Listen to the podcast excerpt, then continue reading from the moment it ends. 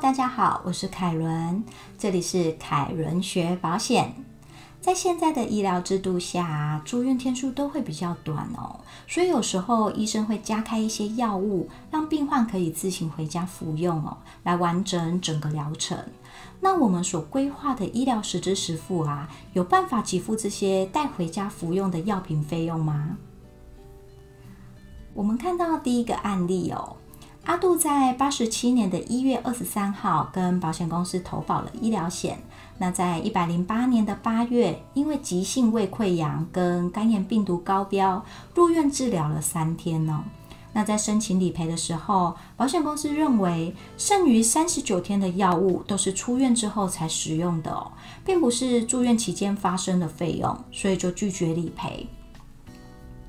处理保险理赔争议的第一个步骤啊，永远都是先对照条款约定。条款就是当事人之间的法律哦，除非条款违反了强行规定，还是公序良俗，不然当事人双方都需要受条款的拘束哦。那条款本来就是保险公司单方面拟定的，一般客户他在购买保单的时候，通常都没有修改条款内容的机会哦。所以在条款的约定上，本来保险公司它就更有优势去设计对自己有利的条款哦。那如果设计出来的条款还是存在疑义、用词不明确的情形的话哦，就必须要做有利被保险人的解释。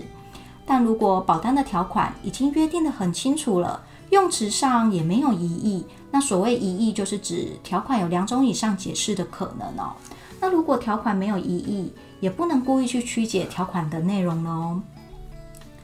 在这个个案里呀，对于保险给付范围的约定是必须在住院期间实际支付的医疗费用。因此，法官认为一部分的药品虽然是在住院期间所购买的，但是为了出院后才服用的，啊，应该不属于保险给付的范围哦。而且条款里还有额外针对出院后七天内回诊的给付约定，代表保险公司它在设计条款的时候啊，已经明确的把住院期间的费用和出院后回诊的医疗费用都清楚的约定好了，所以判决被保险人败诉。保险公司它不需要理赔这十几万出院之后才使用到的药品哦。在看这个判决的时候啊，凯文心里比较有疑问的是，条款的约定是住院期间实际支付的医疗费用，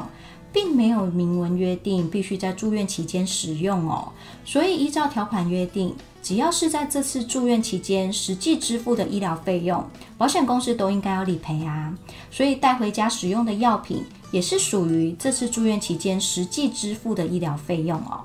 那有时候类似的争议，不同的法官可能会有不一样的看法哦。所以仍然有法官认为，出院后使用的药品应该要理赔。例如在新竹地方法院一百零三年保险检上字二号判决哦，这边提到小西是八十九年四月二号跟保险公司投保医疗险的。那在九十四年住院安装了胰岛素的棒谱，在一百零一年的七月的时候又再次住院购买了棒谱的补充液，总共可以请求到的金额上限是四万五，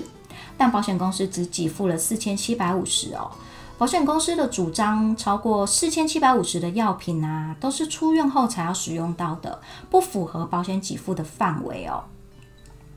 那我们一样先从条款看起。这个案例对于保险范围的条款约定是，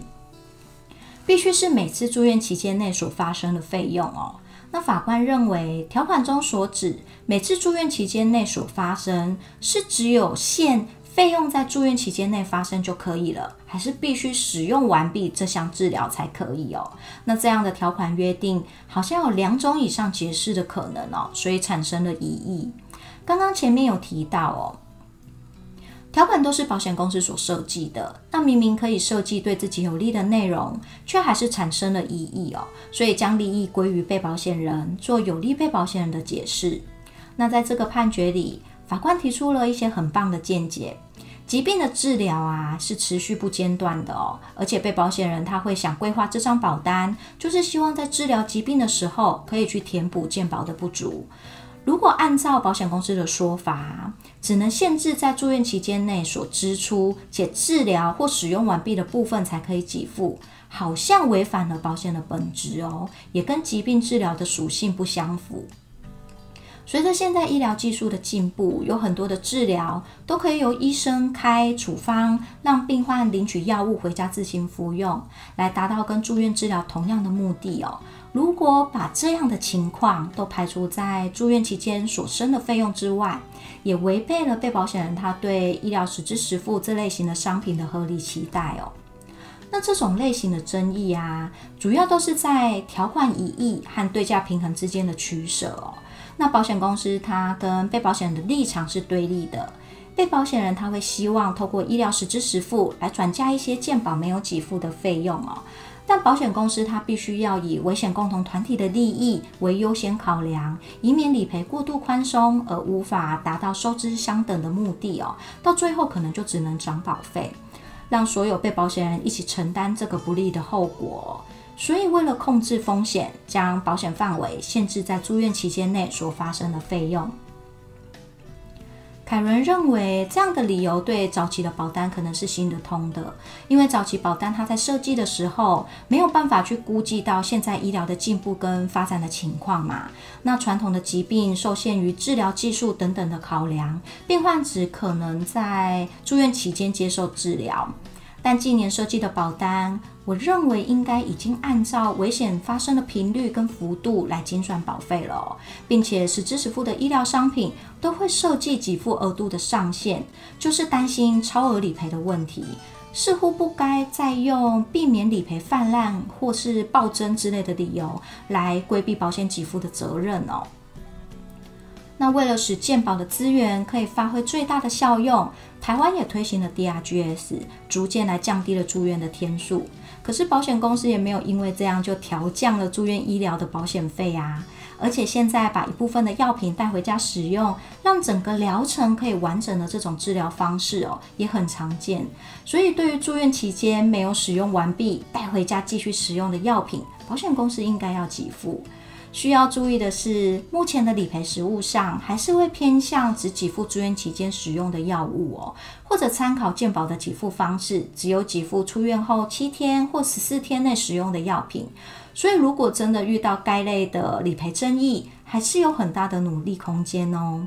有很多的业务员在销售该类型的保单的时候，可能会告诉客户，当癌症使用到标靶药物的时候，可以在住院期间购买长期使用的高额药品。再将费用转嫁给医疗实支实付，那就很可能遇到这类型的理赔争议。当然，许多保险公司会先评估病患的疾病治疗状况来斟酌给付哦。所以在遇到争议的时候，一定要先试着跟保险公司做良性的沟通，希望可以在双方皆能接受的情形下，尽快达成共识，让客户可以赶快取得理赔金，安心休养。那在影片介绍的地方都有完整的文章及网站连接，提供更多的相关资讯给大家。如果想知道研讨会的最新动态，也欢迎到 FB 搜寻保险解析度。今天的凯伦学保险就到这边，希望大家喜欢这次的主题，我们下次见，拜拜。